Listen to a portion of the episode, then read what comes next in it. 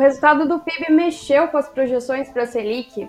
O que aconteceu com as ações de agro depois da divulgação do indicador e por que Petra 3, Petra 4 teve um desempenho positivo hoje em meio a diversas notícias relacionadas à companhia? Esses são os temas do boletim desta terça-feira. Eu sou Natália Dalecorte, repórter do Invest News, e vou apresentar o programa junto da Daniele Lopes, sócia e analista de ações, e analista de ações da Nord Research. Seja bem-vindo, Daniele. Bem-vinda. Obrigada, Natália. Boa tarde, pessoal. Boa. Então, gente, para começar, vamos falar de PIB. É, a principal notícia do hoje foi o indicador, o resultado do primeiro trimestre deste ano. Ele avançou em 1,9% no período, na comparação com o trimestre anterior, totalizando agora 2,6 trilhões de reais. O resultado veio acima das expectativas do mercado. A projeção da Reuters era de expansão de 1,3%.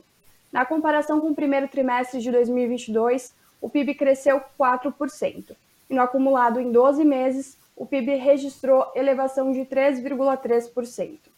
Mas qual foi o destaque do PIB deste trimestre? Foi o agro, gente. Mas isso é um assunto para daqui a pouco. Agora vamos focar na Selic e nos investimentos depois da divulgação do indicador. Dani, com esse PIB mais elevado do que o esperado, isso deve mudar as projeções para a Selic, a nossa taxa básica de juros? Isso deve e, e, muda, né? Muda muito rapidamente. Se você pegar um gráfico do Tesouro no Tesouro Direto, né, ali no site que tem todos, é, todos os títulos, você vê é, ao longo do tempo uma queda e uma curva empinando muito brevemente desde o resultado divulgado, né? Então, é, ao meu ver, o mercado já estava bastante otimista, né, com a projeção da Selic. É, levando em consideração aí que ela é precificada, e sempre que eu falo que ela é precificada, a gente olha essa curva, então ela teve essa leve empinação, ela saiu é, dos seus 9,5 para 9,8 né, para 2024, mais para o final de 2024. É, e mesmo uhum. com esse PIB mais forte que foi divulgado, que o, o agro praticamente, como você comentou, ele carregou né, os resultados, é, você acaba vendo uma precificação, mas assim não foi também tão ajustado por outros é, players de mercado, né? Por outros analistas, todas as percepções e relatórios que a gente viu, tá? Então, assim, o fato é, o, otimismo ele permanece, tá? É, eu acho difícil ter um, uma possível queda, como o mercado tem precificando quando você olha uma janela longa, né? Pega uma janela um pouco mais longa, você vê queda. Eu ainda acho que isso não deve acontecer. A gente viu essa leve empinada na curva, como eu comentei com vocês, então eu acho que a, daqui em diante a, a, trajetória ainda deve ser um pouco mais otimista, tá? Tá certo. Dani, agora no fim do pregão, os investimentos do Tesouro Prefixado, IPCA, estavam em alta, enquanto os ligados à Selic caíam. Isso reflete também uhum. a opinião do mercado sobre a projeção da taxa de juros a gente pode esperar cada vez mais queda para esses investimentos? É hora de fugir do Tesouro Selic? O que, que você acha disso? Vamos lá. Essa é uma pergunta que ainda divide os investidores, né? Como eu comentei, numa janela um pouco mais longa, você vê uma trajetória é, mais cadente e ali você tem uma leve curva, reflexo dos dados do PIB. Né? E, e, quando a gente fala, na verdade, desse ajuste na projeção do mercado, né? Ou seja, o mercado vendo uma Selic maior é, sempre olhando aqui, porque o dado saiu, a Selic logo reagiu, é, essa precificação na curva. Vendo que você tem essa Selic maior porque o PIB foi mais forte, você já sabe ali que é, a Selic deve continuar, sim, sendo um investimento interessante, tá? principalmente porque a gente fala da facilidade do investimento, na liquidez, enfim. É, e hoje em dia na rentabilidade, até mesmo para uma reserva de emergência, que não é o foco, mas ela acontece. Já nos pré-fixados, o que, que a gente vê? é, a projeção do mercado precisa ser refletida nos pré-fixados também, tá? Por quê? Porque o pré-fixado ele é justamente o quanto está sendo precificado da Selic na média do período. É, é isso que o mercado acaba se esquecendo dessa correlação entre as curvas, né? E a gente não viu a, a, a gente não viu taxas altas dos pré-fixados hoje, inclusive eles até caíram, é, mostrando que, como eu comentei anteriormente, o mercado segue bastante otimista, tá? Então, assim, para fazer um resumo para o investidor que gosta bastante de renda fixa, eu não acho que é hora de sair dos pós-fixados, tá? É, mesmo com com o ciclo de queda da Selic que deve começar em breve, a gente tem é, a gente até pode falar disso, né? A gente tem alguns dados é, de mercado, aí você tem desinflação que a gente vem apresentando, mesmo que nada muito linear, ainda assim é bastante positivo para o mercado, é uma forma de desaquecer a economia muito clara, né? Já está acontecendo. Uh, o arcabouço fiscal, que ele não veio de fato algo que o mercado queria, mas veio muito menos pior, então o mercado já começa a fazer os seus ajustes baseados nisso. A perspectiva é que a gente fique com uma Selic em patamar elevado ainda, tá? A gente ainda vai falar de Selic a dois dígitos é, por algum tempo, ou seja, você vai ter uma rentabilidade interessante, você vai ter liquidez é, e você vai ter uma certa proteção no momento de macro mais incerto, tá? Então, é, é para sair de pós-fixado? Eu acho que não é para investir em pré-fixado, como o mercado já está precificando uma queda importante na Selic, né, que já é relevante sair dos seus altos 14 para os seus altos 10, se a gente trabalhar ainda nos dois dígitos, o espaço para você ter um ganho com, com pré-fixado fica mais restrito, tá? Então eu não vejo, é, aí também é muito do, do da bagagem do, do, overview do nosso time de renda fixa, hoje eles também não enxergam grandes assimetrias no pré-fixado, tá? Então a gente ainda gosta mais de Selic, somando tudo isso que tem acontecido. Bacana, Dani. Outra coisa que aconteceu é que hoje a maioria dos ativos do Ibovespa encerraram em alta, assim como o indicador, que estava caindo nos últimos dias. A gente pode dizer que os dados do PIB foram positivos também para o mercado de ação? Com certeza. A partir do momento também que você tem aí olhando o macro e olhando o micro, né? Você tem as expectativas melhorando, é, o mercado já precificando possíveis quedas nos juros. Isso desalavanca bastante as empresas, né? No, no sentido de a despesa financeira vai cair, todas elas que estão endividadas têm a possibilidade de se desalavancar, refinanciar alguma dívida mais barato, ou já voltar a ter uma melhor geração de caixa porque vai pagar um pouco menos de despesa financeira, ou seja, vai acertar muito mais o fluxo dessas empresas, né? Até mesmo a mais alavancada vai conseguir ter um fôlego aí se a Selic sair é, de, de altos 14 para próximo de 10. Só para vocês terem noção, algumas empresas do mercado que a gente acompanha, uma queda de um ponto percentual na Selic representa 100 milhões a menos em despesas financeiras, né? Então isso faz uma baita diferença. Estou é, dando exemplo aqui de setor de locadora, é, isso dá 30% do lucro dos últimos 12 meses da menor locadora que tem aberto em bolsa. Né? Então, isso é um número bastante relevante, é algo que o mercado está prestando atenção. Precifica no macro, precifica nos resultados que devem melhorar, precifica no agro também, que viu que puxa bastante, a gente não tem muitos exemplos do agro da bolsa, mas ainda assim sabe que vai ter uma boa visibilidade também, por isso que a gente viu é, o mercado bastante animado hoje. Boa, interessante. Bom, então vamos para o resumo de notícias agora. Ainda sobre a repercussão do PIB, o ministro da Fazenda, o Fernando Haddad, disse que o crescimento do indicador está em linha com as previsões da pasta e vai bater 2% este ano. Do mesmo jeito, o presidente Luiz Inácio Lula da Silva declarou estar confiante com a economia brasileira após o PIB crescer acima das expectativas do mercado. Ele ainda previu que o Brasil vai crescer acima do patamar estimado pelo Fundo Monetário Internacional, o FMI.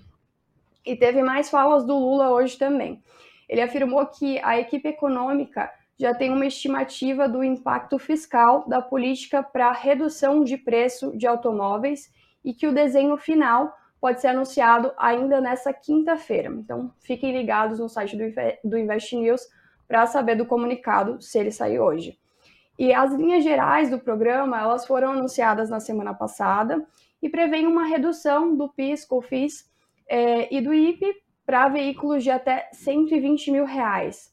A previsão é que possa haver uma queda entre 1,5% e 10,96% no preço final dos carros. Vai depender também de alguns critérios isso. Ainda tem notícias dos Estados Unidos, o projeto de lei para suspender o teto da dívida de é, 31,4 trilhões de dólares dos Estados Unidos foi aprovado nessa quarta-feira passada, mas na Câmara, na Câmara, com apoio da maioria dos democratas e republicanos. E agora vai seguir para o Senado, que deve promulgar a medida antes do prazo final de segunda-feira, que o governo norte-americano deve ficar sem dinheiro para pagar suas contas. Agora, em relação ao fechamento do mercado, gente, primeiro câmbio, o dólar fechou em queda de 1,34%, negociado a R$ 5,00. O Bitcoin, no fim da tarde, tinha queda de 0,65% a 26.881 dólares. É, agora, olhando para o mercado de ações, o Ibovespa, nosso principal indicador aí da B3, ele teve alta hoje de 2,06% a 110.564 pontos. As maiores baixas do indicador hoje foram, primeiro, Energisa, com queda de 3,27%, JBS, com queda de 2,32%, e terceiro colocado, a TIM, que teve baixa de 1,43%. Na outra ponta de resultados positivos ficou primeiro Local Web, que teve uma alta de 11,88%, depois CVC, que teve alta de 7,4%, em terceiro colocado a B3, que teve alta de 7,36%. Agora voltando a falar de novo do PIB, mas agora atrelado a ações, é, o indicador ele foi muito puxado pela disparada de 21,6% do setor agro, que tem um peso de aproximadamente 8% da economia do país. Essa foi a maior alta do setor desde o quarto trimestre de 1996. Pensando nisso, o que a gente pode esperar das ações ligadas ao setor? Será que o ritmo de crescimento do agro vai continuar acelerado e beneficiando as empresas do setor? E aí, Dani, o que, que você acha sobre isso? É, a gente percebe que o ano de 2023 ele começou bom. É, algumas pessoas que devem acompanhar o agro aí viu que o ano passado foi um pouco desafiador para algumas regiões do país, né? Teve muita estiagem no Rio Grande do Sul, por exemplo, então produção de grãos ficou impactada é, foi coisa de quebra de safra de 50%, né? Então deixou o agro ali bastante impactado. É, o que deixou algumas dúvidas, né? Será que 2023 vai ser o ano do agro? E realmente está sendo, tá? Ele começou positivo, ele tende a ser muito positivo para o agro brasileiro. É, quando a gente fala de safra agrícola, a gente está falando de safras agrícolas recordes, tá? É, ciclo positivo de gado é, no país também, é, com possibilidade de ficar próximos aos altos níveis históricos. Ah, então, Uh, só da expectativa do agro, né, é, a, é, que o PIB do setor cresça cerca de 10% esse ano, tá? E eu gosto de reforçar, o, o, agro, ele não é muito representativo na Bolsa ainda e pouco representativo até para as pessoas terem tangibilidade do que é o agro, tá? Então, pensa em produção agrícola, comercialização de insumo, então defensivo, fertilizante, maquinário, industrialização de campo, tudo que está bem no começo da cadeia está é, tá bastante aquecido, tá? Então, eu vejo é, bastante oportunidade mesmo para ganhos no agro em 2023. Boa, combinado. É, além disso, tem ações do setor que você indicaria para os investidores ficarem de olho? E se sim, por quê? Aqui a gente cobre algumas, mas eu vou dar é, nomes de que eu particularmente gosto. Né? Eu acho que o, o, modelo de negócio é interessante e quem quiser e tem interesse em aprender um pouco mais sobre agronegócio, acho que é legal é, conhecer. A, a Três Tentos é uma recém-chegada na Bolsa. Né? Ela começou como uma produtora de semente e hoje ela é praticamente um sistema de agro completo, né? Então ela atua ali no varejo, na venda direta no pequeno e médio produtor vendendo insumo, vendendo fertilizante. É, ela atua na parte de grãos, então, tanto para cliente final quanto para trading, né? São, são conexões, na verdade, são relacionamentos muito específicos com essas empresas. Isso é do agro. É, quando vocês forem estudar um pouco mais, vocês vão ver que isso é bastante comum, operações de barter, né? Trocar e, e receberem grãos. Só que a Três Agro, a, a Três Tentos também está na indústria, né? Então, ela pega o restante da produção dela, lá o farelo de soja, o biodiesel, e faz produtos. Então é como se ela conseguisse retroalimentar o sistema dela. É uma empresa muito eficiente, é, dado esse sistema que eles têm, caso você tenha algum problema de quebra na safra, como eu comentei que teve no passado, o impacto é minimizado. É, a, a, forma de atuação do negócio é bastante interessante, tá? Então eu gosto bastante. É uma empresa que a gente já cobre há algum tempo também, a Minerva, né? acabo nem falando bastante dela, mas vale bastante o estudo, né? Produção e, e venda de, de, carne in natura, mais focada mesmo em, em bovinos. É, é, legal entender como é que funciona o negócio. Obviamente precisa é, sempre entender como é que funciona é, esse mercado com relação à China. É, você tem alguns fatores que impactaram esse setor, né? Política de Covid zero, teve casos de vaca louca, então é, a gente fala os nomes, mas é importante que as pessoas estudem, porque tem bastante interferência, tá? Minerva, é, Minerva também ficou algum tempo no Ibovespa sendo proxy do dólar, né? Na bolsa sendo proxy do dólar, acabava caindo muito com a moeda. E por último, eu gosto bastante de Kepler, ela é um pouco mais antiga também, né? assim, boa parte dos investidores conhecem Minerva e conhecem Kepler. Três tentos eu imagino que seja é, a novidade. É, a Kepler ela é armazenagem, né? Em específico, é, em especial é armazenagem. Ela também tem outras atuações hoje em dia. Então são silos, é, secador, máquina de limpeza de grão. É, parece que eu estou falando grego para quem nunca viu agronegócio, mas são literalmente é, assim, é, um prédio gigante, como eu poderia dizer, um, gal, um galpão de cilíndrico que seria, informa, que seria o silo, né, onde ela vai armazenar é, a Kepler hoje ela passa por um momento de resultado um pouco mais em queda, tá? Quem olhar vai falar, pô, mas por que está crescendo e o agro, por que, que o agro cresce e a Kepler não? Né? Ela vem passando por um problema muito mais na cadeia de crédito do produtor. Né? Com o Selic muito alta e o crédito muito caro, o produtor ele segura um pouco para fazer novos investimentos, ele sabe que o dinheiro dele vai rentabilizar ali um pouco mais parado, ele não quer tomar tanto risco no agronegócio, ele sabe que vai ser pesado tomar essa linha de crédito. Então eles estão adiando as decisões, tá? A, a cadeia de pedidos da Kepler está muito grande, mas ela deve começar a aparecer um pouco melhor no segundo semestre. Então o investidor também tem que ter é, a sensibilidade de que a cadeia não necessariamente ela é tão rápida quanto alguns resultados que a gente vê é, impactando no PIB. Né? Obviamente a gente viu de safras anteriores, então precisa observar isso também, tá? É, são três nomes assim que quem quer aprender do agronegócio vai ficar muito bem servido, tá? Acho que eu começaria por aí. Boa, bacana, Dani. Tem uma galera aqui nos comentários desejando boa noite. Boa noite, gente. O Sigifredo, a Nancy, o Hermes, quem mais? Alessandro, João, Sofia. Oi, gente, obrigada por estarem acompanhando.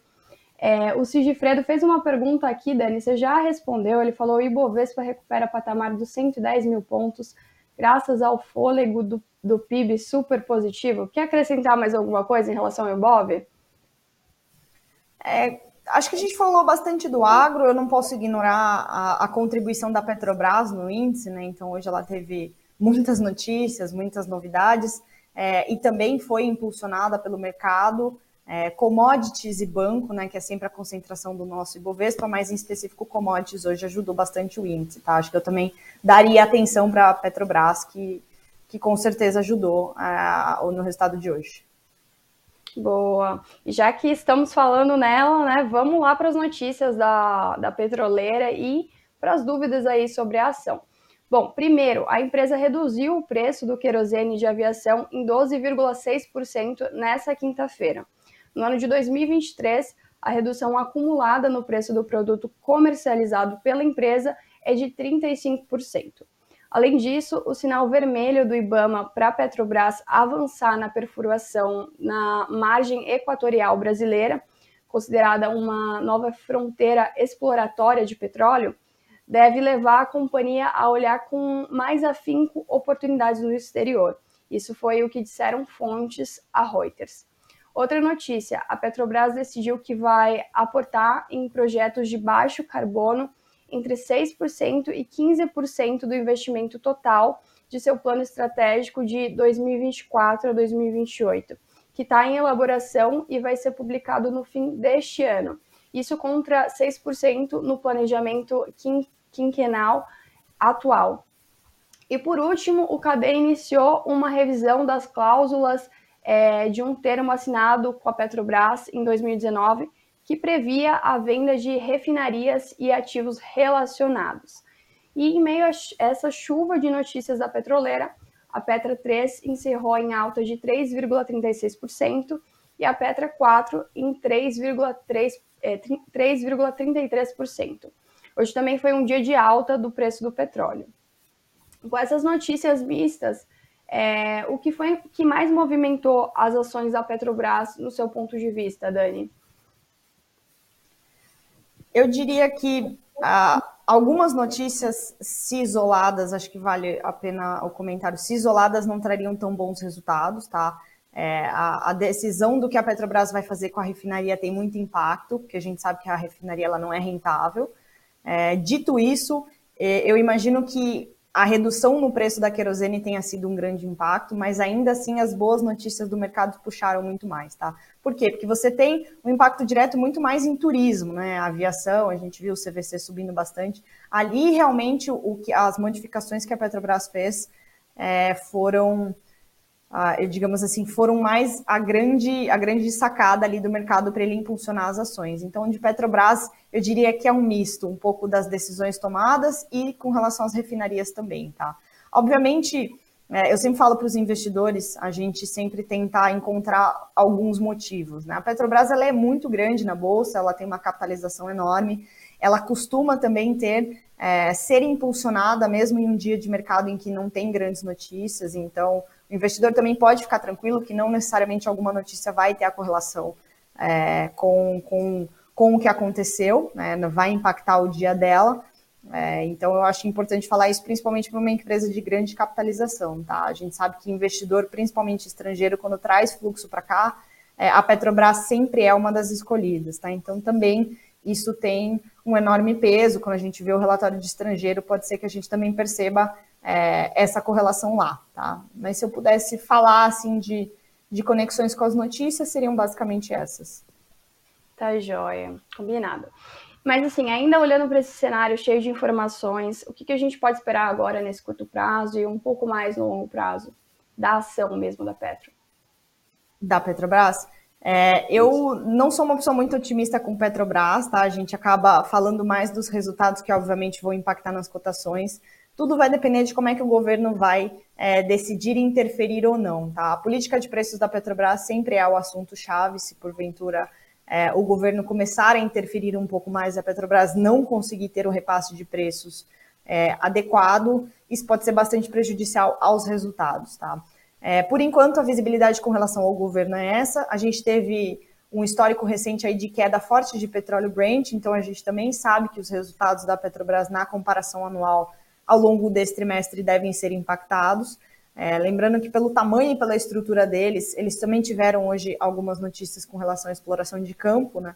mas eles não conseguem crescer é, a produção tamanho que, que, que realmente seja relevante para o resultado. Né? Então, sempre o petróleo é, terá o um maior peso nos resultados. Então, a visibilidade é um pouco mais baixa, principalmente olhando esse próximo esse trimestre né, que a gente está agora, é, com relação aos resultados. Isso deve pesar um pouco é, nos, nas cotações também, tá? Além da política de dividendos, claro que a gente sabe que a Petrobras não deve dar continuidade, pelo menos olhando 2024, é, pagar um, um, um dividendo tão alto como ela pagou no histórico recente.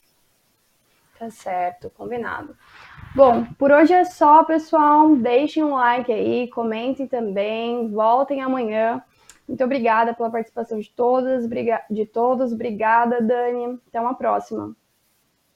Até uma próxima, pessoal. Obrigada. Obrigada, Natália. Boa noite. Boa noite.